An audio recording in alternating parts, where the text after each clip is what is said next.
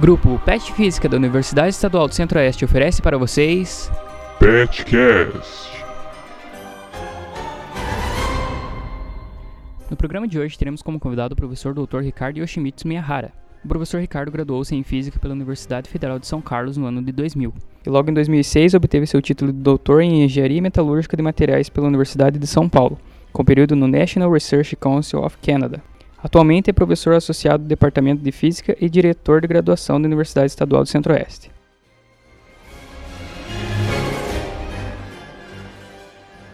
Bom dia, né, para quem está ouvindo o nosso programa de dia. Boa tarde para quem está ouvindo à tarde, né? E boa noite para quem está ouvindo à noite. Bom, eu sou o Sanderson Carlos, né, integrante do grupo Pet Física. Vamos começar, né, mais um Petcast, né, para vocês que estão acompanhando, né?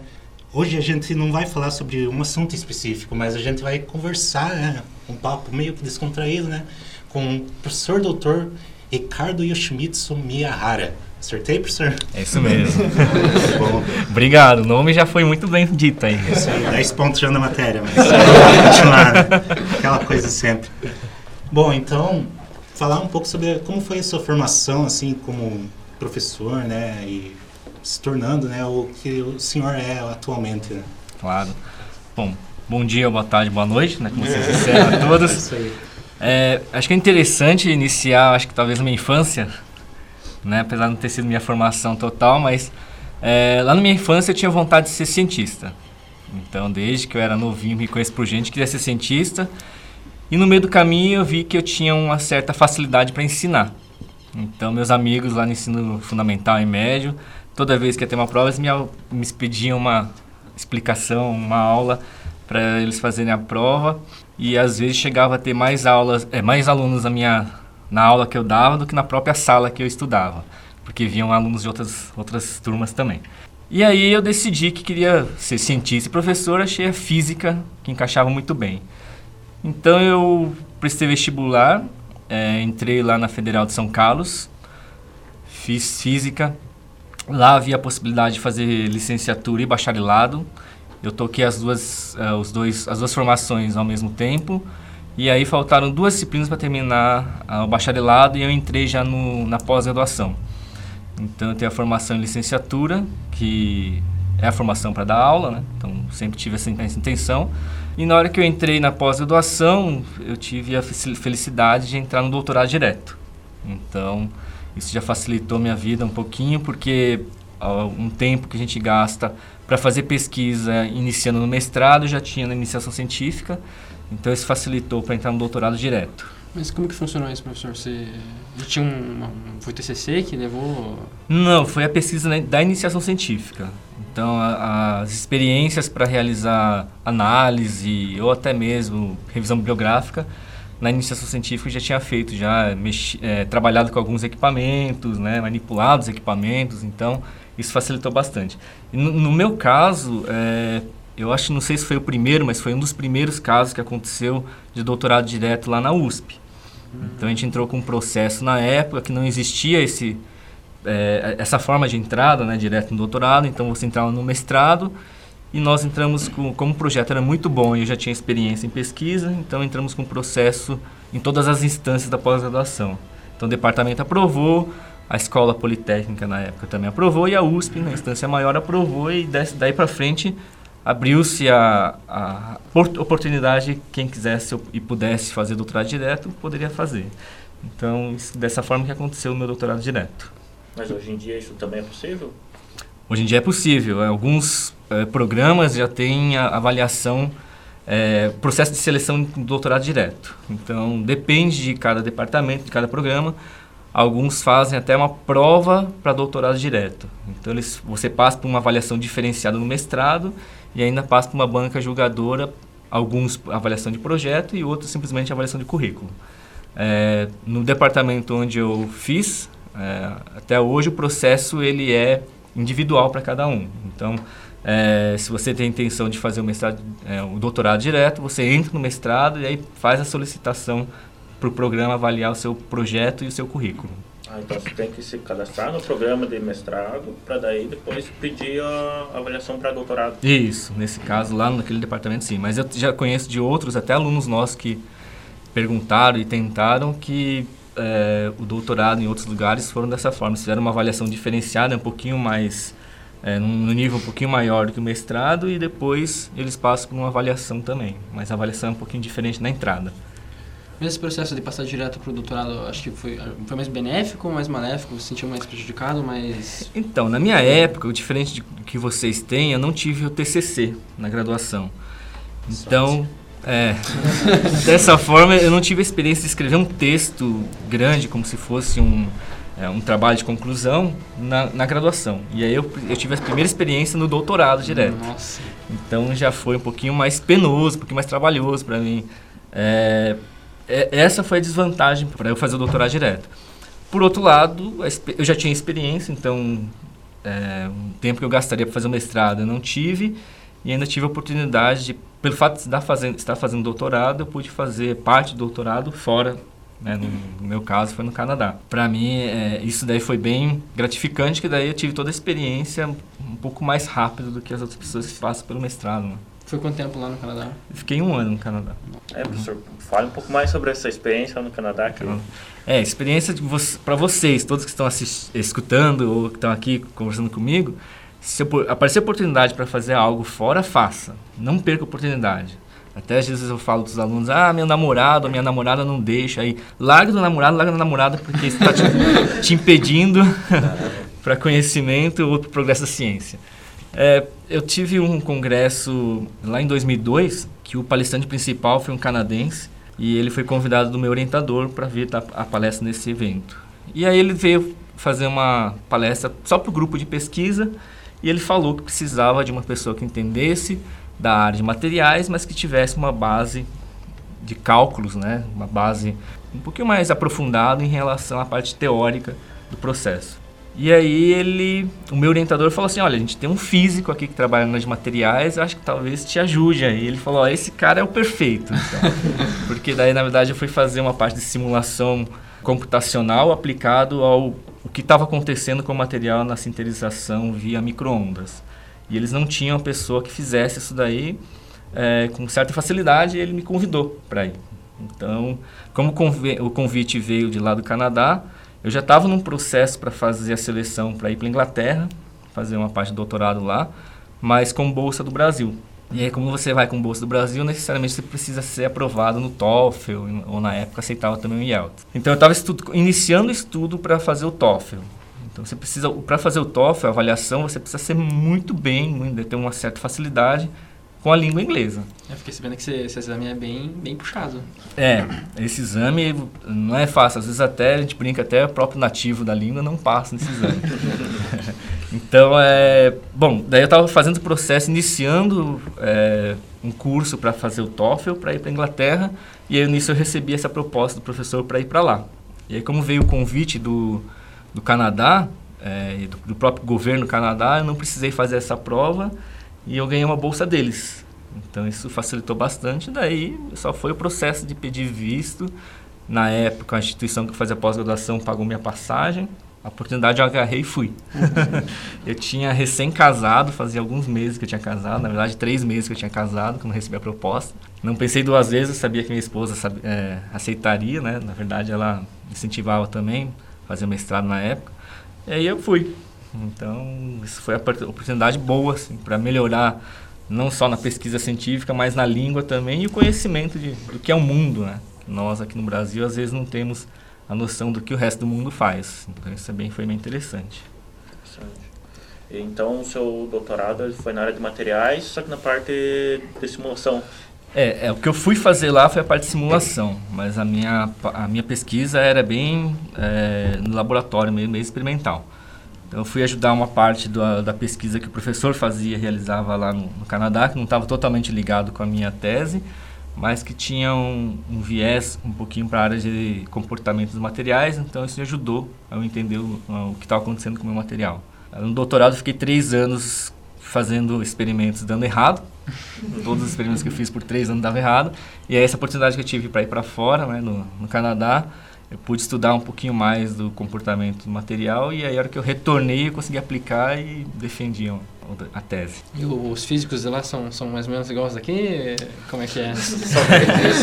É, É uma espécie diferente? Não, não, não. Acho que o físico, no, no geral, é, é bem reconhecido. Na hora que eu cheguei lá no instituto, é, como era na área de materiais, basicamente haviam é, engenheiros de materiais e químicos trabalhando no instituto. E na hora que eu falei que era formado em física, todos arregalaram os olhos, né? Então falaram assim, nossa, formado em física. É, então, Coragem. É louco. É louco, tá aí. é louco, né? Não, eu, até num- numa loja de conveniência que tinha perto de casa lá no Canadá, eu falei que estava fazendo uma parte de doutorado e que era físico. E era um indiano que estava lá, como na maioria das vezes loja de conveniência tem um indiano trabalhando lá fora. E aí ele falou, nossa, você deve ser muito inteligente, né? Fez física, ia fazer um do- PhD né, na época, parte do doutorado. Aí eles achavam interessante essa área. Então, na verdade, qualquer assim, ciência básica não é fácil, né? Então, é que a física tem essa. Eu acho que o pessoal acha que somos um pouco loucos, né? Então, não, são, não é fácil achar físicos por aí, então acha que é difícil. Mas acho que só deve, a gente deve se empenhar em estudar, né? Então, diferentemente de alguns cursos que você até pode passar sem estudar, na física ou nas, nos cursos básicos, não é, difícil você passar sem estudar. Aliás, eu não conheço ninguém que passou ou terminou o curso sem estudar. Professor, quando surgiu a oportunidade de vir trabalhar aqui na, no Unicentro? Então, ah, na época que eu me formei, em, do- em 2006, eh, que terminei o doutorado, eu prestei aqui, na UEM e na Unesp em Sorocaba. A Unesp Sorocaba me chamou já no início, logo que eu fiz a prova. Então, antes de vir para cá, eu estava na Unesp de Sorocaba. E aí, logo após, saiu o resultado daqui, como teste seletivo, como colaborador. Eu, como paulistano, né, pessoa que nasceu lá em São Paulo, nunca gostei da cidade de São Paulo. Então, sempre quis sair de São Paulo, né? Ir para um lugar mais tranquilo, viver bem, né? Não só sobreviver. E Sorocaba era uma cidade, é uma mini São Paulo, com os mesmos problemas de assalto, né, trânsito. Então, eu não gostei da cidade de Sorocaba. Na hora que me chamaram aqui, não pensei duas vezes e vim para cá. É, e aí logo na sequência, no final daquele ano que eu entrei aqui como colaborador, abri o concurso. É, daí eu prestei passei e fui chamado um tempo depois para efetivo. Então foi dessa forma. E a UEM depois de um tempo que eu estava aqui, ela me chamou também. Mas aí eu gostei bastante da cidade, da, do departamento principalmente. né? A gente está num departamento super bom para trabalhar. E aí eu decidi ficar aqui. E por um acaso, minha esposa também prestou o concurso. E ela passou nesse mesmo concurso que eu, então calhou de dar tudo certinho para montar a família aqui. Sua esposa da área da... A minha esposa era da saúde e da enfermagem, Mas também... professora da enfermagem. E estando aqui, como que foi o desenvolvimento dos projetos de pesquisa aqui na universidade? É bem interessante, Bruno, porque quando eu cheguei aqui nós tínhamos, eu acho que uma balança de analítica e eu acho que um destilador. Era isso que a gente tinha de equipamento para pesquisa. E tinha Na que fazer pesquisa com isso. né? E tinha que fazer pesquisa com isso, a gente tinha que dar um jeito. Então as Destilar parceiras. água e pesar. Pois é, destilar água e pesar. Bom, e era isso. Então a gente mantinha um- uma parceria boa com as outras instituições, né? Então o que manteve as nossas, as nossas pesquisas no início foram essas parcerias que as outras instituições faziam, por exemplo, as análises mais complexas faziam para gente. E no decorrer do tempo a gente foi submetendo, o departamento no, no geral foram os professores foram submetendo projetos e foram sendo aprovados. E nisso a gente conseguiu eh, angariar fundos maiores até para equipamentos mais complexos. E hoje a gente tem um centro, um grupo de pesquisa, na verdade, desenvolvendo atividades lá no departamento. Tem pesquisas no mesmo nível de outras grandes. né? Então, eh, falando institucionalmente, ah, o nosso, a nossa instituição tem equipamentos grandes e hoje a gente consegue fazer pesquisa de nível, né, como todas as outras instituições grandes que têm pós-graduação, por exemplo. Então, estamos no mesmo nível atualmente. Esse foi um processo bem, bem demorado. Foram quantos anos para conseguir esse- essa... Então, até o nosso departamento mesmo, o prédio do nosso departamento, eu cheguei aqui em 2007 e nós conseguimos, com a reitoria, Duas balanças. é, na verdade não, um prédio próprio, né? É, agora tem um prédio próprio, então já era um, um passo já para pesquisa. Foi um pouquinho demorado, mas a gente conseguiu, na verdade. Foi indo. Então, de 2007 para cá que eu entrei, hoje nós temos ali uma quantidade razoável de equipamentos que estão sendo utilizados aí pelos grupos de, de, pesquisa. Quando eu cheguei aqui, era, era difícil ver os alunos na, no campus, né, entre uma aula e outra, ou até mesmo fora do horário de aula, porque era, parecia assim uma, universidade, mas com um cara, um jeitão de colégio, assim, porque o pessoal vinha aqui, tinha aula e ia embora. Né? Os professores vinham, davam aula e iam embora. Tava nesse processo de, de virar uma universidade mesmo. Então hoje a gente tem vocês aqui, os professores todos, basicamente integral, né? Moram aqui, alguns até, se pudesse, colocariam um colchãozinho aqui né? e dormiriam. Então mudou bem a cara da universidade. Hoje a gente tem cara de universidade mesmo, realizam pesquisas, finais de semana tem alunos estudando feriado, é, recesso pedagógico, férias mesmo, os alunos estão aí trabalhando. Então, é uma outra visão já de, do que é a universidade. Sim. Atualmente, professor, quais são as suas áreas de pesquisa assim, que o professor desenvolve? Então, a minha formação doutorada é na área de cerâmica, mas eu tenho trabalhado como formação na área dos materiais, tenho trabalhado além da cerâmica, tenho trabalhado também com polímeros e a mistura dos dois materiais que geram compósito. Nisso a gente foca bastante também na área de reciclagem, que é uma área é, que já há bom tempo já e vai continuar em alta, porque reciclagem a gente precisa fazer, né? Então tenho trabalhado bastante com reciclagem também. E de um tempo para cá tenho trabalhado também na área de ensino de, de física. Então, essas são as minhas áreas, basicamente, que eu tenho trabalhado. Né? Na área de cerâmica, polímeros, reciclagem, com compósitos e área de ensino de física. Eu gosto, uma área que eu tenho sempre, acho como precursora de toda a formação dos alunos, a divulgação científica. Então, a divulgação científica, eu acho que a gente mostra que a ciência, a física, a ciência no geral, ela é aplicada, ela existe no nosso cotidiano e que é importante os alunos do ensino fundamental e ensino médio saberem. Então, a gente tem feito bastante trabalho na área de divulgação científica. E aí, dentro dessa, desse tema de divulgação científica, eu tenho trabalhado, a pedido também dos alunos, é, com o clube de astronomia, por exemplo. É, a gente tem esse clube de astronomia como demanda de um tema que todo mundo, ou que, todo mundo, que alguns, a maioria, tem, tem interesse, né? Então a gente é um clube mesmo, esse clube de astronomia, a gente junta, faz uma, um encontro, discute sobre astronomia, sobre temas diversos da astronomia e vimos que uma das partes importantes nesse processo é divulgação. Então os alunos fazem também é, atividades de formação do pessoal do ensino fundamental e médio na área de astronomia. Por exemplo, a gente tem uma prova que acontece anualmente, que é a Olimpíadas Brasileiras de Astronomia, e que nós temos é, trabalhado na formação desses alunos. Né? Então, gente, os nossos alunos da graduação vão nas escolas e fazem esse treinamento com eles, né? passam que são, o que, quais são os, os temas, tem trabalhado dessa forma com os alunos do ensino fundamental e médio. A gente traz também eles aqui na instituição para ver, por exemplo, fazer um lançamento de foguetes também, que aconteceu aí na semana passada.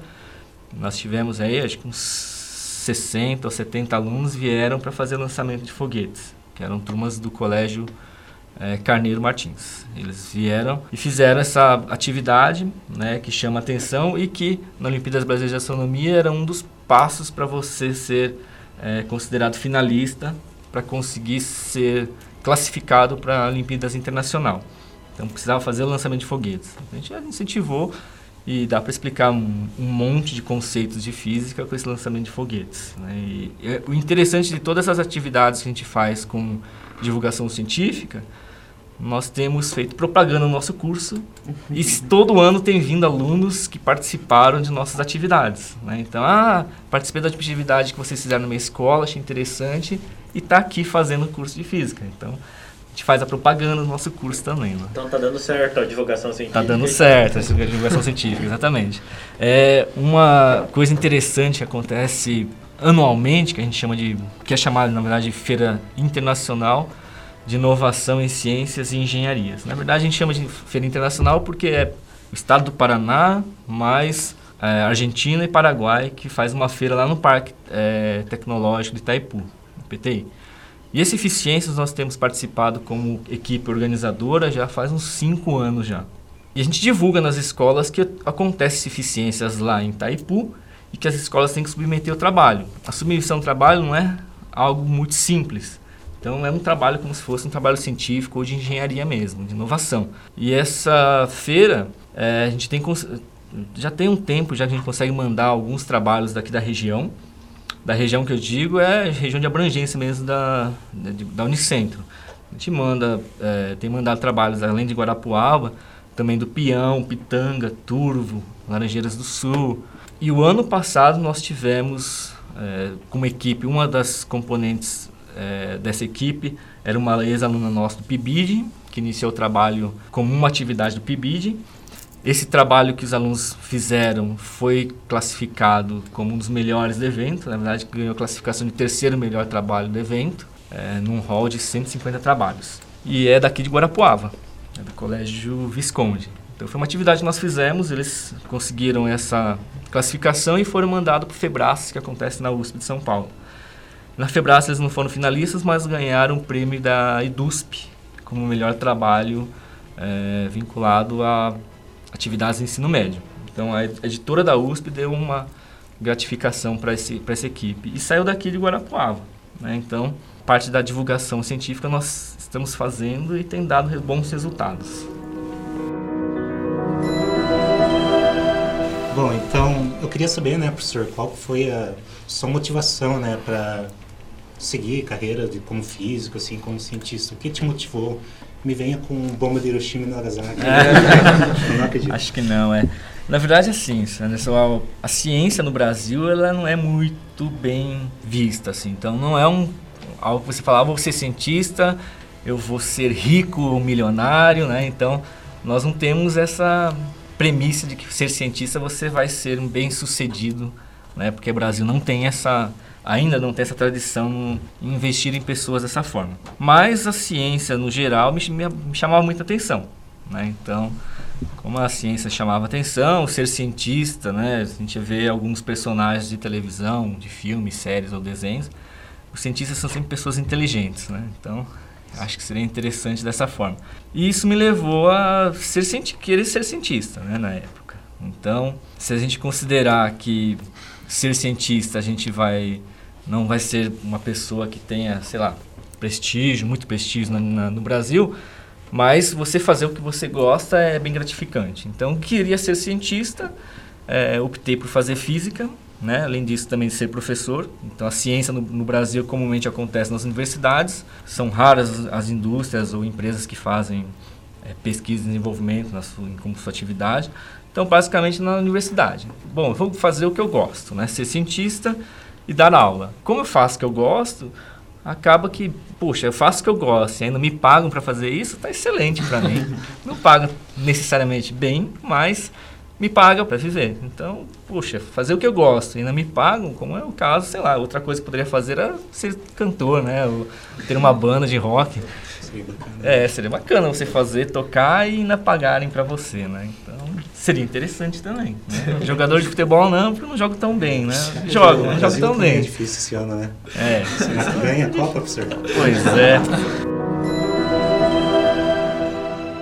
Então, falando um pouco sobre o seu cargo, né, na diretoria, né, do Isso, departamento de física, né? É, na verdade, assim, a, o nosso departamento tem poucos professores. Então, assim, a gente vai colocar um representante em cada conselho cada comitê, faltam professores, né?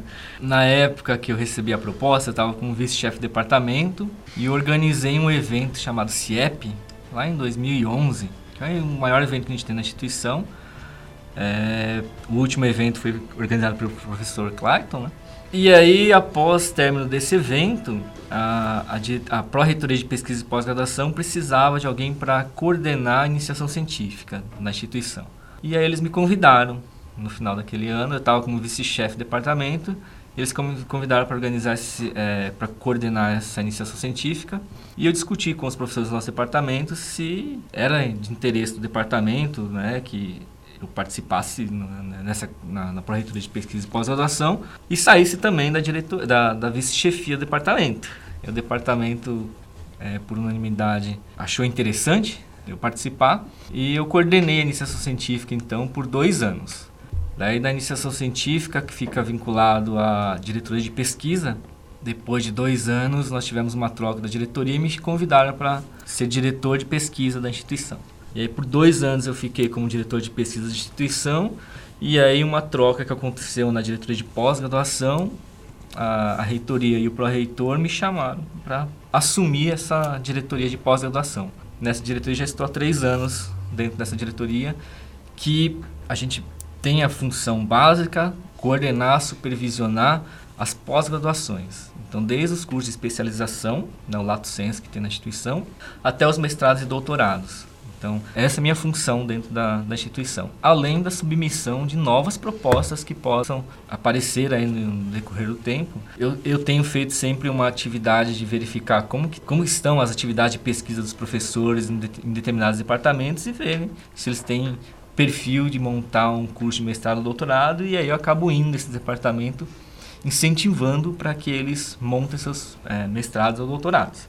Por exemplo, o nosso departamento é um departamento pequeno, a gente não tem uma quantidade mínima de docentes para montar um mestrado em física, por exemplo. Então, não teria como a gente fazer a não ser que a gente consiga é, trazer professores em parceria de outras instituições, por exemplo. Então, o nosso departamento sozinho não, não tem capacidade de montar um mestrado. Mas os professores que realizam atividades de pesquisa no nosso departamento já participam de mestrados de outros departamentos. Né? Então a gente tem professores participando na química, no ensino de ciências, uh, na farmácia.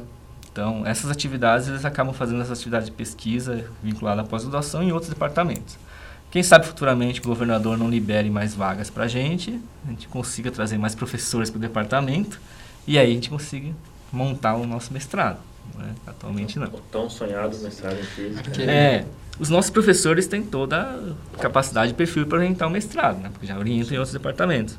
Mas a gente não tem um específico da física, mas participamos de outros. Né? Então, ano passado, por exemplo, foi submetido um processo de um, uma avaliação de curso de nanociência, que alguns professores do nosso departamento participaram, por exemplo.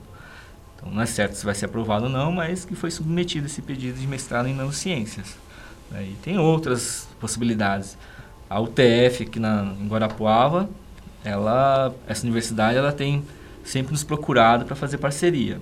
Então, atualmente tem um processo, um projeto de mestrado em materiais que eles convidaram alguns professores do nosso departamento para participar também. Aqui então, na UTF, no campus aqui Na UTF, no campus de Guarapuava, isso. Então, para abrir o mestrado, falta só o corpo docente, de professores? Isso, para o nosso departamento, basicamente, corpo docente. Se a gente conseguisse pelo menos uns três ou quatro professores efetivos que realizam pesquisa na área, acho que a gente teria condições para submeter o mestrado. Comumente, as pessoas não veem quanto que a universidade melhora no local, né? mas aqui Guarapuava é um exemplo disso. Vocês verem é, ou perguntarem para alguém que conheceu Guarapuava 20, 25 anos atrás e o que é hoje. Né? E exatamente essa evolução que teve foi o momento que implantou a Unicentro e a UTF, por exemplo, como universidades e virou um, um polo de, universitário, né, de formação de pessoas aqui na região.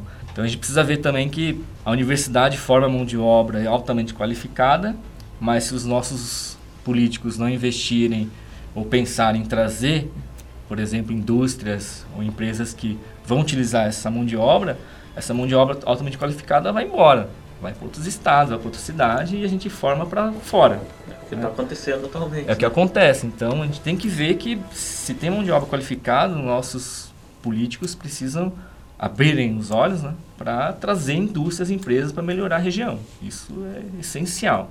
Falar assim, ah, eu venho da cidade da batata. Como assim cidade da batata, né? Já, já vi, eu participei de alguns é, algumas reuniões que queriam que Guarapuava fosse conhecido como cidade da batata. Daí eu falei, tudo bem que nós temos já um grande, uma grande produção, né, uma área produtiva em batata, mas vamos mudar, né? Quero na cidade do conhecimento, né, capital da ciência. Isso, da evolução, da inovação. Agora, não na cidade da batata, né? Convenhamos. É, não que seja ruim, né? Nós temos uma área bem é, forte nessa área. é, não desmerecendo a batata da cadeia produtiva, mas. Gosto muito da maionese. É essencial é, mas vamos mudar, né? Nós temos uma discussão aí na cidade sobre é, ecossistema de inovação e esse, esse ecossistema de inovação é importante para mostrar que a, Guarapuava pode ser além da cidade da Batata. Né? Até a gente teve uma reunião com uma. Era uma consultora que veio de Florianópolis que ela falou: ó, Florianópolis era uma cidade turística, basicamente vivia do turismo. E investiu-se há um tempo atrás em inovação. E hoje é considerado como capital da inovação Florianópolis. Né? Então, investiu-se nessa área. Então, se a gente vê simplesmente o potencial que a gente já tem, realmente ficaríamos como capital da batata. Agora tem que ver que há possibilidade de a gente ver e se tornar algo maior. Sei lá, um novo Vale do Silício do Brasil, né? Brasil uma coisa do gênero. Né? Não que as outras áreas não sejam importantes, são todas importantes, mas ser capital do conhecimento, ou mostrar que tem potencial para além da batata, né? Seria interessante. Então, né, professor, em nome do grupo Pet Física, eu gostaria de agradecer né, a sua participação em mais um Petcast, né, gravado pelo grupo. E daí, né, se o senhor quiser deixar uma mensagem para os nossos ouvintes aí, para quem tem interesse nessa área, né, de Uhum. Gostar de batata? participa. É. Batata, Não, perfeito. Sanderson. Não, agradecer vocês do PET, né, a todos que estão aqui hoje. É, eu acho que essa conversa né, é bem informal, a gente fala né, que é, talvez atinja mais a população no geral, para mostrar que existe ciência né, aqui em Guarapuava, existem pessoas altamente qualificadas que podem formar. Eu vim de um evento, essa semana, semana passada na verdade, eu vim de um evento internacional e que o, o, o professor que fez a palestra final, né, que fez a palestra de encerramento, ele falou, olha, para você ser é, um bom cientista, você tem que ter não só a vontade, mas tem que ter pessoas mentoras por trás da sua formação inicial, isso é, os orientadores, os professores, na sua formação inicial, e uma instituição consiga te manter lá para fazer suas pesquisas. Então, na verdade, assim, além da, da vontade de fazer pesquisa ou ser cientista, você tem que ter uma formação para isso. Né? Não dá para fazer ciência no quintal de casa. Você precisa ter uma formação. E a Unicentro com vocês aqui está fazendo isso, né? Divulgando que a Unicentro faz isso e que existe a possibilidade aqui perto de fazer algo que está em ponta, né? Atividade em ponta. Agradeço muito o convite de vocês e até a próxima entrevista. Esse podcast foi gravado na Life Unicentro e editado por Luciano Cardoso.